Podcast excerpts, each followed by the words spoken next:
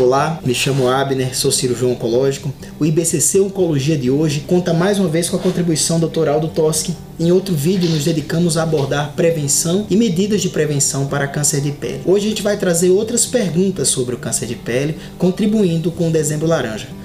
Como dermatologista dedicado a tratamento de câncer de pele e à prevenção, quais são os cuidados durante a consulta dermatológica? Olha, o dermatologista tem que examinar o paciente como um todo, né? Então olhar o corpo como um todo. É muito importante fazer o exame das áreas que estão ocultas. Às vezes a pessoa vem no, no, no consultório e eu não estou vendo uma pinta que está na nádega, ou não estou vendo uma pinta que está na sola do pé. Então o exame deveria ser feito, deve ser feito com o paciente praticamente despido, perguntar sempre sobre lesões que estejam em áreas ocultas, região genital também, a região da sola dos pés, o melanoma, muitas vezes, ele está presente na região plantar. Você sabe muito bem que o melanoma plantar, é, é, é inclusive, incide mais na população negra. É né? verdade. É um, é um, melanoma grave, gravíssimo, né? nas unhas, uma unha que se torna escura.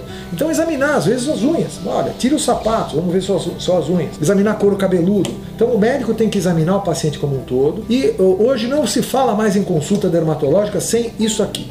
O dermatoscópio é um equipamento, é um microscópio de superfície que consegue analisar o padrão da pigmentação da pele nas camadas mais profundas. Dependendo dessa pigmentação, a gente tem imediatamente já uma suspeita ou não de, de câncer de pele. Doutor Aldo quais são os cânceres de pele mais comuns?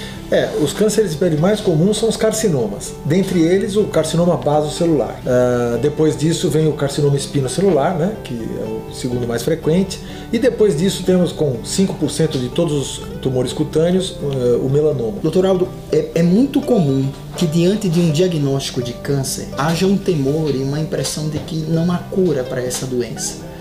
Fala pra gente sobre o sucesso do tratamento do câncer de pele e quais os cuidados ah, que são necessários no tratamento do câncer de pele. É, primeiro é necessário conhecer o inimigo, né? Então nós temos que fazer uma biópsia, uma boa análise inicial, depois uma biópsia do tecido para saber qual é o, o sobrenome do tumor. Né? Uma vez esclarecido bem o diagnóstico, as taxas são normalmente são muito boas de cura. A chance de tratamento é muito grande. A gente opta muitas vezes por um tratamento cirúrgico inicialmente, mas é possível fazer tratamento imunoterápico, alguns cremes e tudo.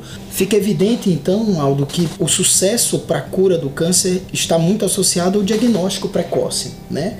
É, nos casos mais avançados e, e mesmo até na abordagem do caso precoce, que características um serviço precisa ter para obter bons resultados para a cura do câncer de pele? Multidisciplinaridade. Quer dizer, nós temos que ter bons patologistas aqui na sala, temos que ter bom apoio da equipe de cirurgia oncológica, que vai fazer a abordagem das lesões mais agressivas e fazer o tratamento das bases linfonodais.